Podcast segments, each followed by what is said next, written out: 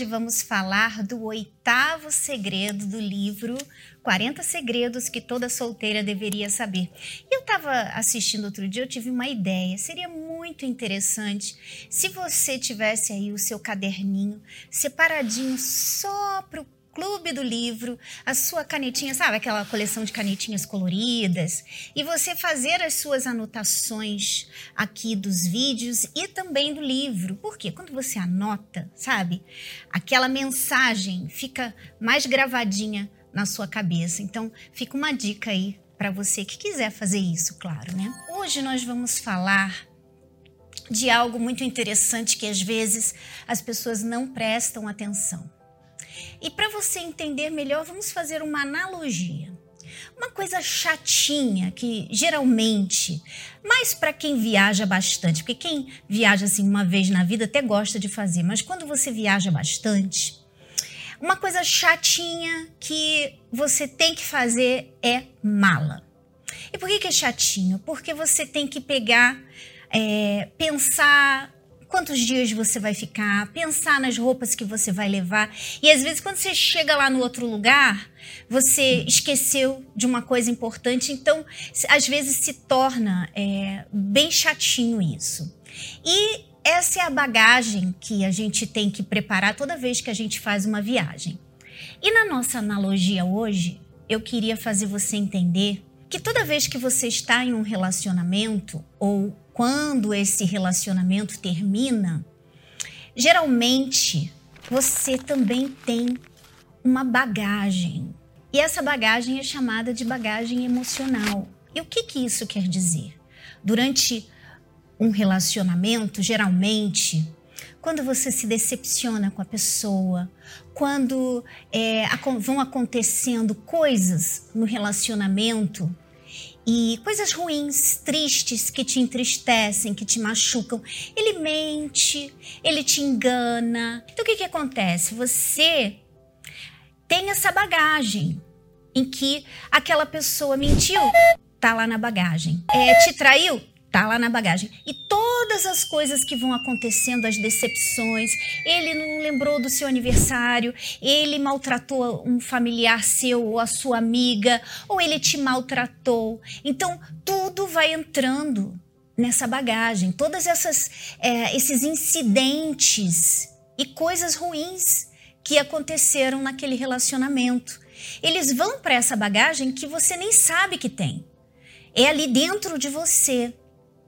E o que, que acontece? Quando você parte de um relacionamento e você entra em outro relacionamento, consequentemente, e você começa, infelizmente, a trazer os sentimentos que você tinha naquela bagagem para o novo relacionamento. Como assim, Nanda? Por exemplo, você é, foi traída. Então, porque você foi traída no relacionamento anterior, nesse relacionamento, se o seu novo namorado fala assim: Ah, eu, eu, eu não vou poder ir aí hoje. Você, imediatamente, aquele sentimentozinho que tá lá naquela bagagem, ele começa a te importunar. Falar: Será que ele não tá te traindo igual o outro fez? Porque, consequentemente, aquele medo, os medos que você trouxe do outro relacionamento e traumas, você vai começar a aplicar nesse relacionamento também. Porque você tem esse machucado ali, que você não curou, que você não buscou é, uma solução para ele. São sentimentos mal resolvidos que estão ali e, consequentemente, você não sabe o que fazer com eles, você provavelmente nem percebe que você é assim, que você tem esses sentimentos, essa bagagem. Então, o que que acontece? Infelizmente, você acaba destruindo esse relacionamento também, o novo relacionamento.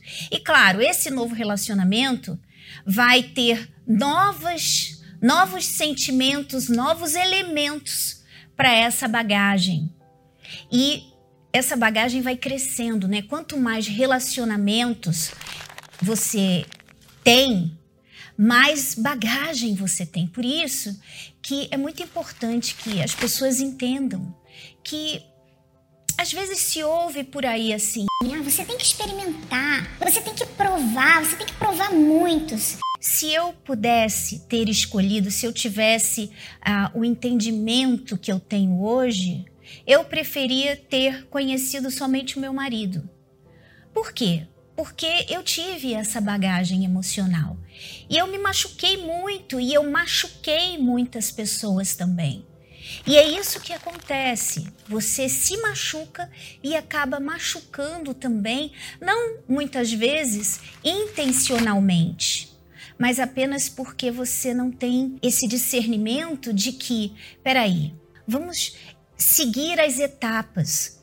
Você conhece a pessoa, você se interessa, é bom você primeiro conhecer, ter uma amizade, conhecer um pouquinho.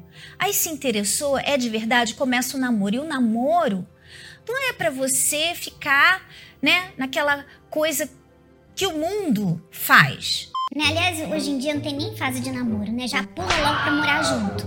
Mas. Nos tempos antigos, né? Existia o namoro. E é isso que a gente tem que trazer de volta. Você tem que trazer essa fase para sua vida. E você vai namorar com aquela pessoa, não é para ainda gerar um envolvimento emocional, é para que você venha conhecer e perceber se aquela é uma pessoa que vai ter um futuro. Aí você vai voltar lá nos outros segredinhos, principalmente o primeiro, onde você vai observar, peraí, quais são os objetivos? Temos os mesmos objetivos para você não se envolver num namoro de gambá. O que que acontece? Você traz essa fase do namoro como deve ser, você conhece a pessoa. E aí, realmente vendo que é que vocês, olha, se encaixam, aí sim vai pro, pro noivado e, consequentemente, o casamento. Mas você não ficou passando na mão de vários rapazes. Você não ficou beijando um monte de boca. Você não ficou é, enchendo a sua malinha né, emocional de sentimentos ruins que vão futuramente atrapalhar muito o relacionamento de vocês. Bom, e como hoje eu praticamente falei tudo que está aqui nessa página, você que tem o livro, você vai ler, né? E você vai ver que realmente eu abordei tudo que está aqui. E vamos então pular para nossa tarefinha? Veja se você tem carregado essa bagagem.